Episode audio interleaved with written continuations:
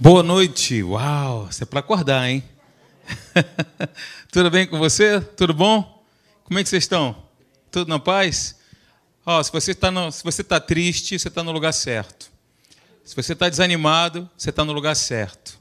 A palavra de Deus é a nossa esperança.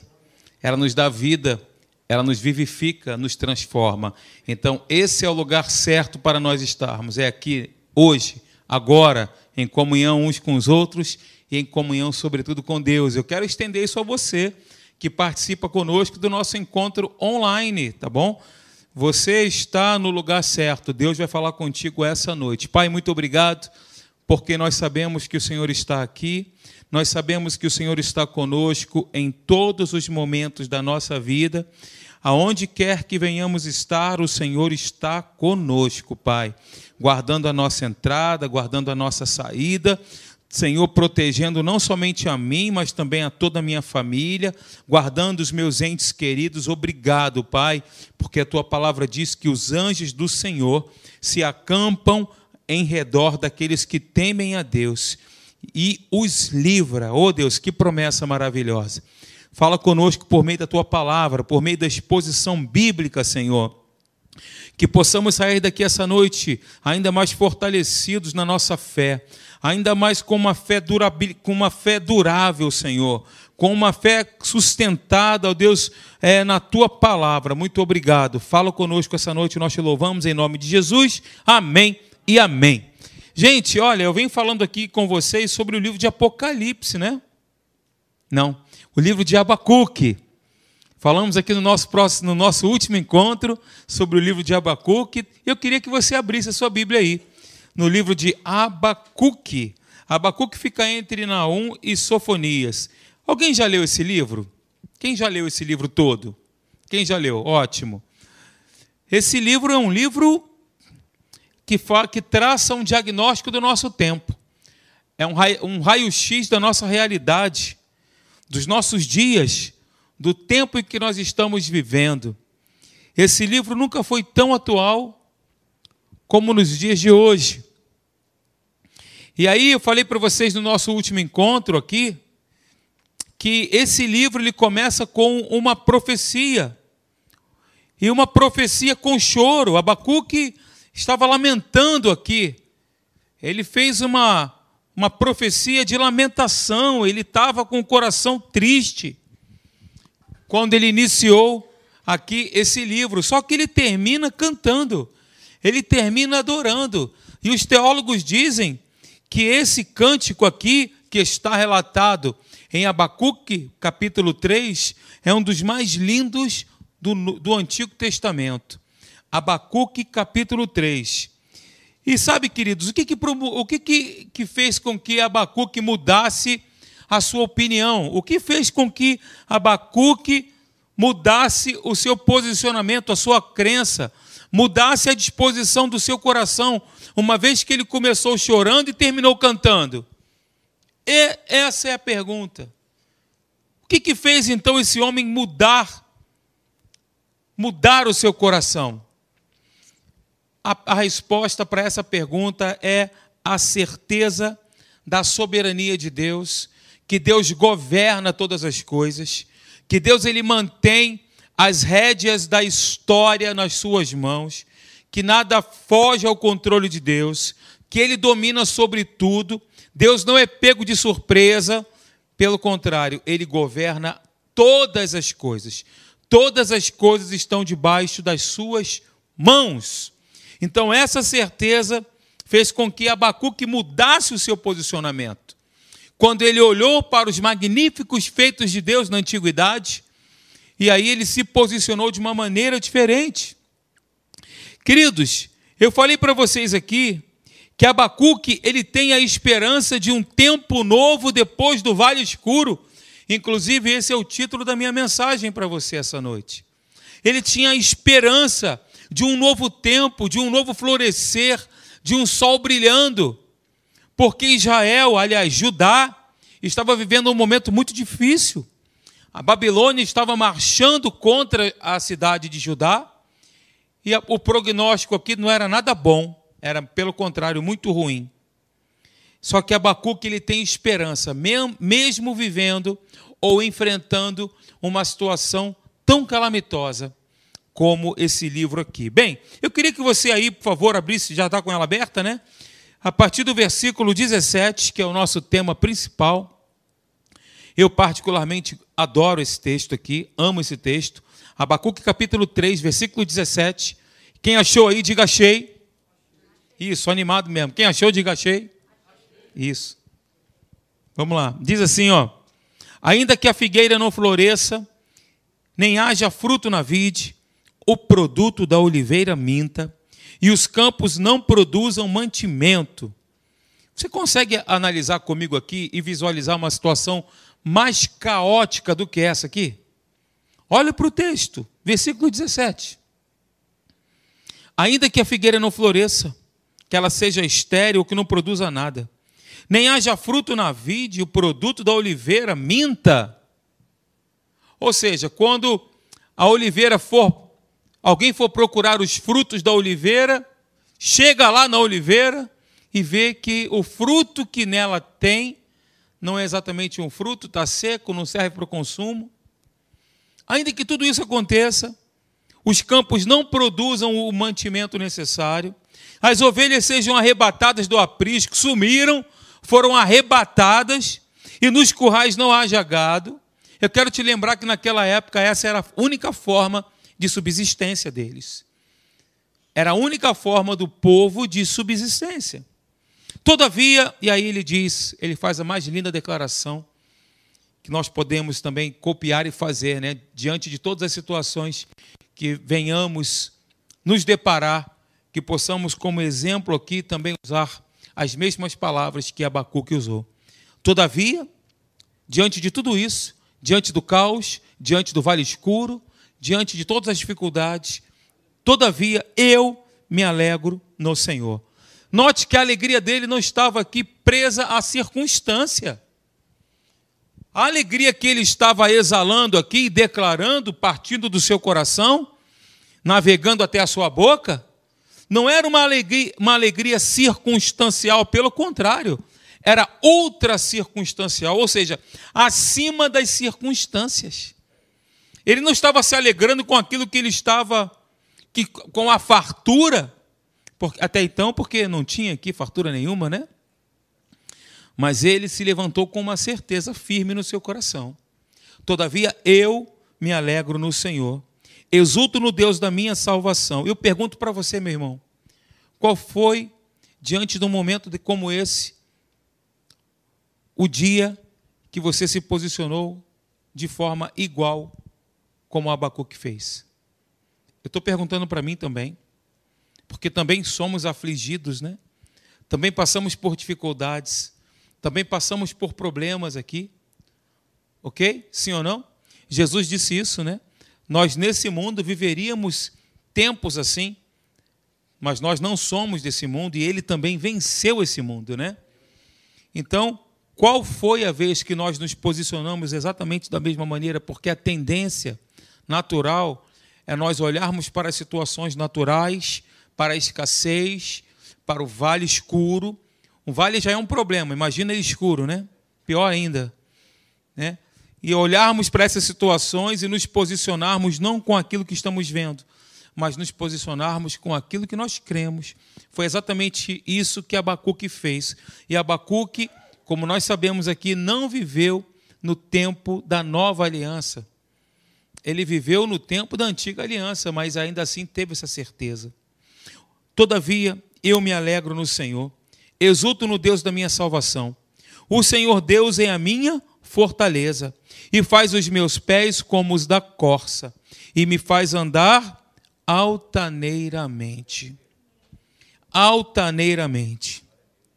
Abacuque nos ensina, mais uma vez eu digo isso para você, que Deus ele tem um controle de tudo, todas as coisas. Ele é soberano.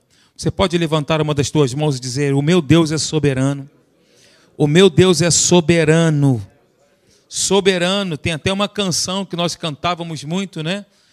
Tu és soberano sobre a terra, sobre os céus, tu és Senhor. Você que não ouviu, Absoluto. Tudo que existe acontece, tu sabes muito bem. Tu és tremendo.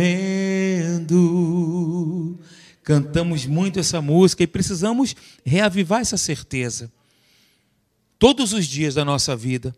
Ele também nos adverte que o mesmo Deus que está assentado no alto e sublime trono de eternidade a eternidade governa a sua vida, governa a minha vida, a nossa família, a nossa casa, as intenções também do nosso coração. Gente, o profeta aqui, ele vai do desespero à esperança, do temor à fé, da angústia à exaltação, cheia de glória. Então, esse terceiro capítulo aqui, ele é considerado pela maioria dos teólogos aí, dos estudiosos bíblicos, como um dos mais belos cânticos do Antigo Testamento. E como eu falei para vocês, essa mudança de postura é, interior foi baseada na certeza de quem Deus é e de quem também ele era. Porque ele era um povo de Deus, ele tinha essa certeza. Depois, quando você ler, ler aqui o livro de Apoca... Apocalipse, não, Abacuque, eu estou preparando uma mensagem sobre o livro de Apocalipse, eu estou com ele no coração aqui. Quando você vê, então, no começo ele chorando e depois no final ele cantando, uma mudança de postura resultada na confiança que ele tinha no Deus que ele servia. Ok? E aí, queridos, o texto que eu falei para vocês está aí, ó, Lamentações, capítulo 3, versículo 21. Joga para mim, por favor, Mary. Diz assim: Quero trazer à memória o que pode me dar esperança. O que vem na nossa memória diante de uma situação tão difícil não são palavras de esperança. Pelo contrário, são palavras de desespero, são pensamentos de desespero, que acabou, que já era, que não tem mais jeito, e agora, como vai ser, como terei, como pagarei, o que farei. Esses são os pensamentos, esses são os questionamentos. Mas nós aprendemos aqui na palavra de Deus que nós devemos trazer à nossa mente aquilo que nos dá esperança. O nosso Deus é a nossa esperança. Aquilo que ele prometeu é a nossa esperança. Aquilo que está escrito é a nossa esperança. Se ele disse, ele vai cumprir. Vale o que está escrito. Se está escrito, é o que está valendo. É isso que nos dá esperança. E é bom quando estamos juntos, porque juntos nós aqui, ó, não é verdade? Nós estamos aqui comungando de palavras de esperança. Essa foi a melhor palavra que eu consegui buscar aqui, tentei, mas eu foi a melhor. Dá um desconto aí, tá bom? Gente, olha só. O povo que conhece a Deus é forte. Está falando comigo, com você. O conhecimento revelado de Deus das suas obras é o maior antídoto contra o desespero. Eu falei isso no nosso último encontro. E aí eu quero destacar rapidamente com você alguns pontos aqui. Em primeiro lugar, quando tudo parece perdido, com Deus ainda não está perdido. Quando tudo parece, agora é o ponto final, agora é o fim do caminho, agora é o final da estrada. Não é. Não é. Eu estou lembrando aqui dos discípulos no caminho de Emaús, tristes, desesperançados. Vocês lembram desse texto? E aí Jesus aparece para eles no meio do caminho. Enquanto Jesus falava, a Bíblia diz que o coração deles ardia a esperança foi sendo reavivada, a chama da esperança, da certeza que Jesus ressuscitou começou a entrar em combustão dentro do coração deles. E que essa chama possa queimar no teu coração também hoje. Há uma esperança para o perdido, para o aflito, para o desesperado, para o desesperançado. Tem inclusive um cântico, né? Da Ana Paula que diz, não é isso? a esperança para o ferido. Vou deixar para depois. A esperança. Nosso Deus é a nossa esperança, queridos. O plano de Deus, olha, veja só, o plano de Deus prevalece ainda que toda a terra se levante contra ele, contra os seus filhos. Os planos de Deus não podem ser frustrados. Nenhum dos teus planos é frustrado são frustrados, como diz aqui o texto. Ainda que com perdas e com dor, eu sempre seguirei a ti, Senhor. É uma outra canção. Amém, gente? O plano de Deus prevalece. O plano de Deus ainda domina, ainda que tudo se levante contra Deus e contra nós. O que Deus começou, Ele vai terminar. Tudo que Ele começou, Ele termina e não termina da pior maneira, termina bem. Você vai terminar bem, muito obrigado. Como diz o pastor Hélio. levante uma das tuas mãos, se você puder, e diga assim: Eu serei tudo aquilo que Deus me criou para ser. Eu serei tudo aquilo que Deus me criou para ser. Gente, olha, nós somos o propósito de Deus. Eu e você, nós somos o, o propósito, artigo definido. Não um propósito, é o propósito. Nós não somos flecha na mão dele? O que, que ele faz com a flecha? Ele pega a flecha, dá aquela polida, vai tirando as lascas, vai polindo, vai afiando, coloca na aljava, pega aquela flecha e atira no alvo. Deus erra? Jamais. Assim vai ser com você e comigo. Assim será conosco. Nós somos flecha na mão de Deus. Nós somos flechas. O S. Nós somos flechas na, nas mãos de Deus. Deus não erra. Ele vai na hora certa pegar você e a mim e vai cumprir aquilo que ele prometeu para mim e para você. Deus tem promessas que ele fez para você que ainda não se cumpriram, mas irá se cumprir. As promessas irão se cumprir na nossa vida, gente. Amém? Olha, segundo ponto, diz aí, ó, quando chegamos no final dos nossos recursos, os recursos de Deus ainda estão disponíveis. No céu há fartura, abundância. No céu não há escassez, miséria, sobrevivência. Não diga isso quando alguém te perguntar, e aí, como é que você está? Estou sobrevivendo. Não diga isso. Nós não sobrevivemos. Até porque nós não existimos, nós vivemos em Cristo, né? Nós não apenas existimos, mas, como eu disse, nós temos um propósito em viver, que é o propósito da nossa existência. Ok?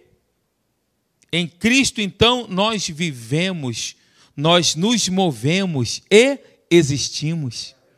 Em Cristo Jesus. Aleluia!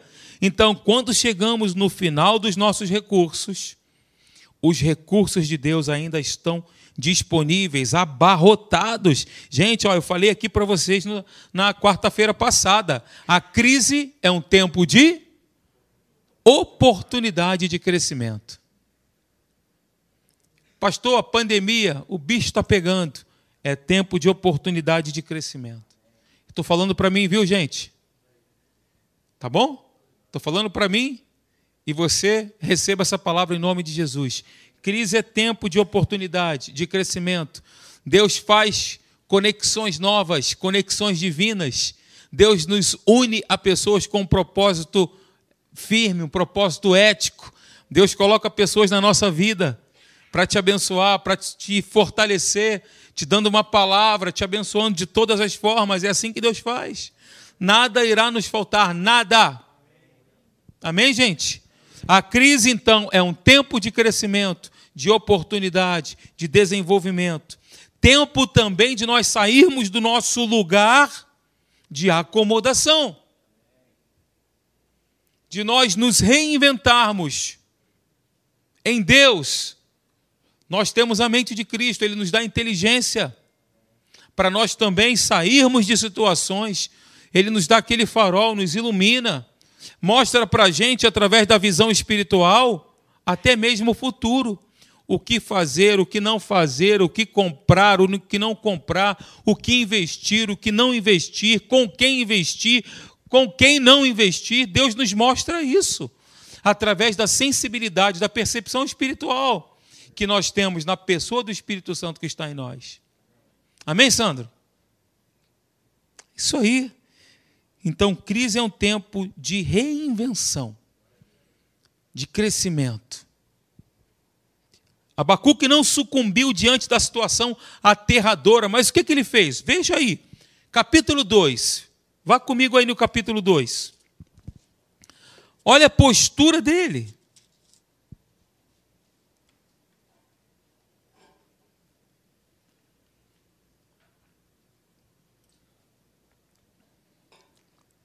Está aí no capítulo 2 comigo? Versículo 1 diz assim: Por-me-ei na minha torre de vigia. Ele tomou um posicionamento, ele se dirigiu a um lugar.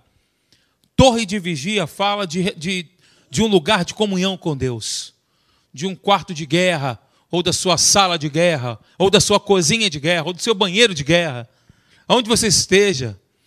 Isso fala de um posicionamento. Ele, ele foi para um lugar, ele, ele se dirigiu a um lugar. Nós estamos aqui na igreja, né? Você decidiu vir à igreja hoje. Você falou assim: Eu vou à igreja hoje. Deus vai falar comigo hoje. Eu vou ser abençoado pela ministração da palavra de Deus. Você chegou a esse lugar com uma expectativa. Você fez questão de estar aqui. Deus valoriza isso. Você está na torre de vigia também. Se colocando nesse posicionamento, você, assim como Abacuque, aí ele diz: olha, colocar-me-ei sobre a fortaleza e vigiarei para ver o que Deus me dirá e que resposta eu terei à minha queixa. Ele já chegou naquele lugar com uma grande expectativa. Eu vou chegar aqui na torre de vigia, eu para ver o que Deus vai me dizer e qual é a resposta que eu vou ter para a minha oração, para as minhas petições, para as minhas súplicas. Ele foi lá. Ele tinha certeza que Deus falaria com ele e Deus o responderia. Que fé é essa? Nesse capítulo, inclusive, melhor dizendo, nesse livro, nós temos a primeira referência do justo que vive pela fé. Isso aqui é um posicionamento de fé ou não é? Você, com sinceridade, fala para mim, de verdade com sinceridade. Não responda para mim, não, responda para você. Você, quando estava se arrumando para vir para cá hoje, se organizando para chegar aqui, você chegou com essa expectativa aqui? Não responda para mim. De Abacuque, eu vou para a igreja, para a minha torre de vigia, para ver, para ver o que Deus me dirá e que resposta eu terei disso que eu estou pedindo há tanto tempo. Expectativa de fé. O nome disso é esperança. Quem está me acompanhando domingo de manhã vai entender o que eu estou dizendo. A esperança aponta para o futuro. A fé comemora a vitória já ganha. A esperança, eu olho lá para frente, a esperança, eu creio, é o meu objetivo, é o meu propósito, a esperança lá na frente. Esse foi o posicionamento de Abacuque. E aí veja, versículo 2, de novo, vai comigo aí. O Senhor me respondeu e disse: Escreve a visão. Diz comigo assim: O Senhor me respondeu. E ele disse: Deus fala, gente. Você acha que Deus fala só no, falou somente no passado com os profetas? Não. Com os apóstolos? Não. O Senhor me respondeu e disse: A boa notícia que eu quero dar para você essa noite é que Deus responde e fala. Ele fala, ele responde, ele fala. Deus responde, Deus fala conosco escreve a visão, grava-as, grava sobre tábuas, para que a possa ler até quem passa correndo. Porque a visão ainda está para cumprir-se no tempo determinado, mas se apressa para o fim e não falhará. Está vendo? Ó? Promessa. Pode até demorar, mas não vai falhar.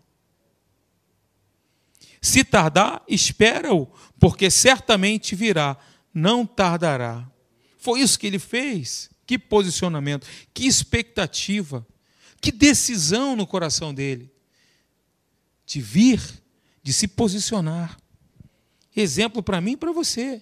Gente, vem aqui comigo. Olha, eu falei isso para vocês no culto anterior, de quarta-feira. Quando os recursos da terra acabam, os celeiros do céu continuam abarrotados.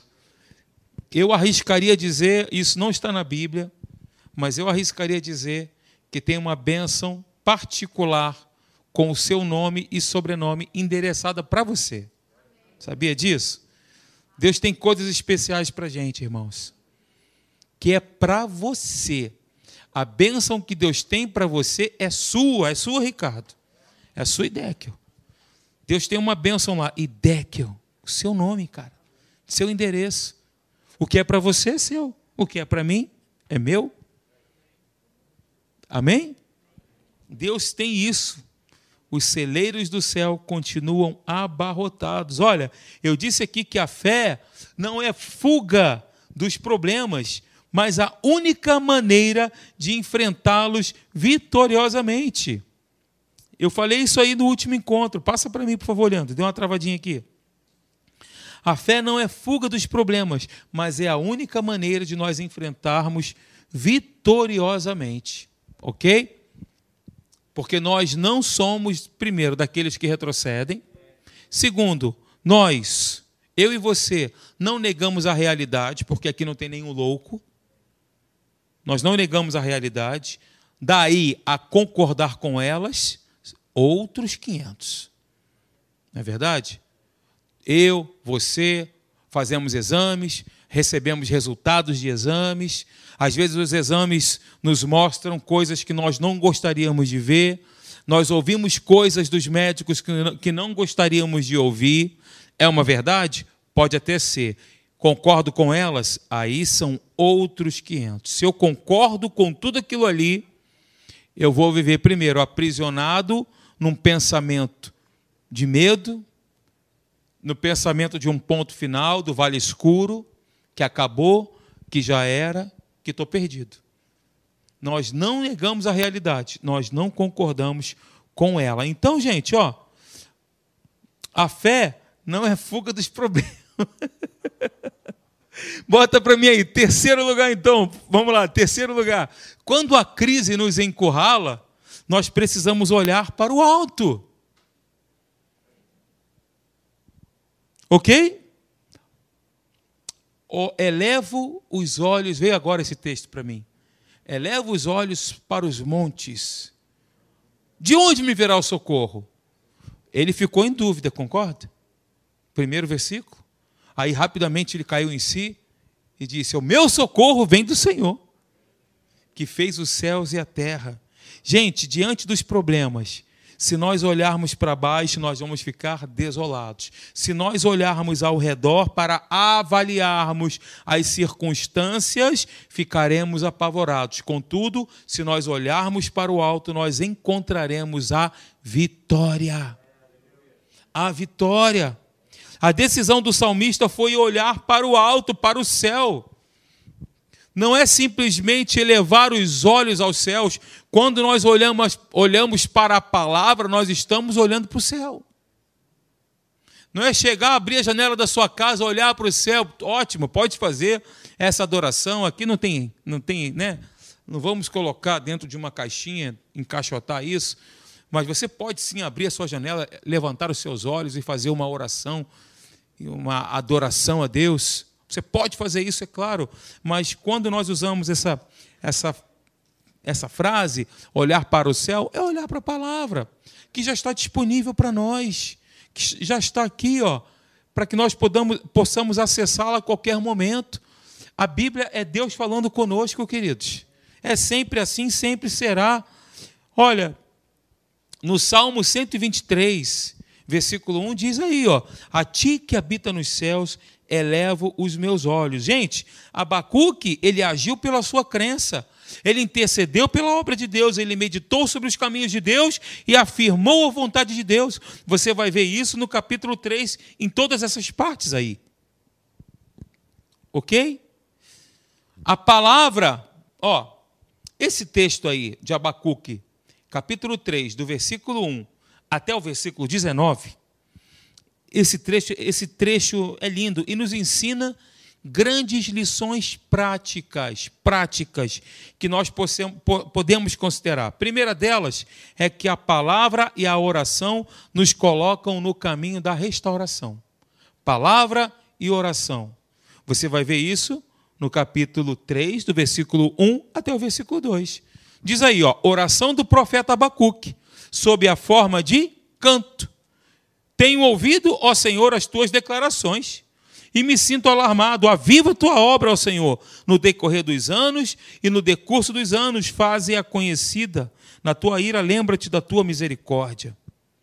Palavra e oração nos colocam no caminho da restauração. Gente, preste atenção: ouvir Deus por meio da palavra e falar com Deus por meio da oração, com base na palavra, são a receita para uma vida vitoriosa. Ouvir Deus por meio da palavra, está lá e falar com Deus por meio da oração com base na palavra é a receita para a nossa vitória. A oração bíblica é aquela que é respaldada pelas Escrituras.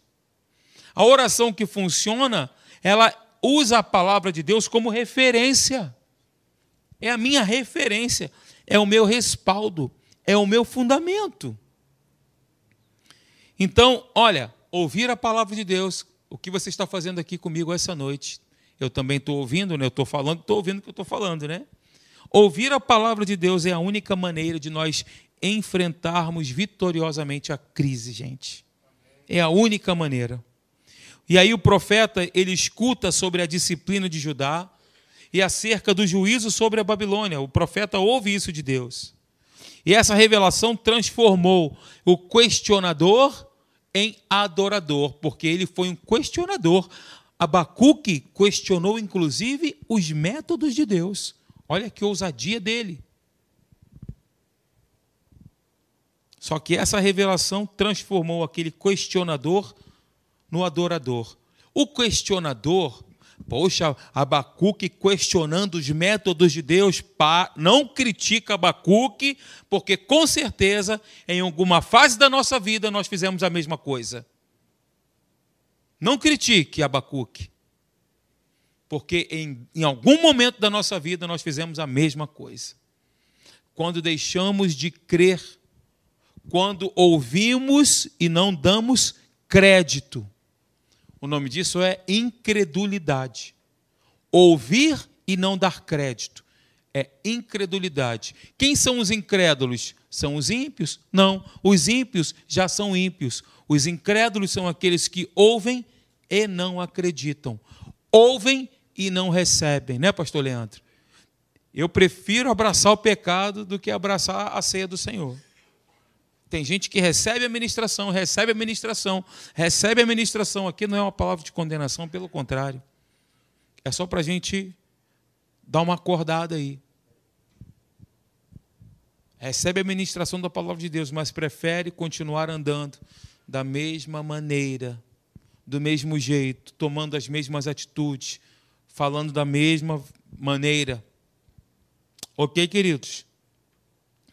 Olha, a palavra de Deus deve, deve nos levar a essa oração fervorosa, exatamente como Abacuque fez. Você sabe que a canção de triunfo no meio da dor é um testemunho da nossa fé? Está aí, ó. Imagina isso. Gente, isso aqui é um, é um contrassenso né, tremendo.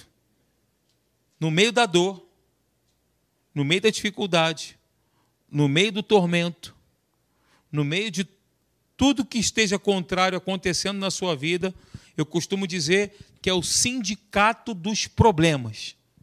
O sindicato dos problemas, eles se reúnem e resolvem fazer uma paralisação geral na nossa vida. É a CUT do capeta.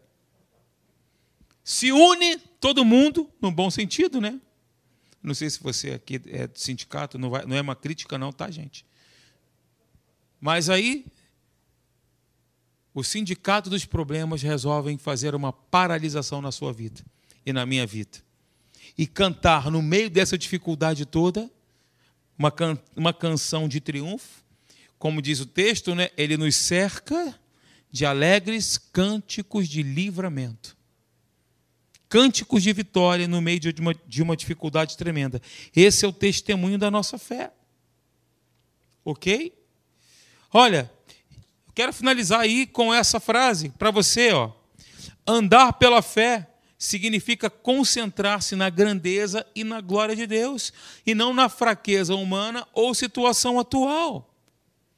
Andar pela fé, viver pela fé, é se concentrar na grandeza de Deus, na glória de Deus, e não na nossa fraqueza humana ou na situação natural que possamos estar vivenciando. Isso é andar pela fé. Não dar bola para essas coisas. Amém, gente? Amém. Vamos orar.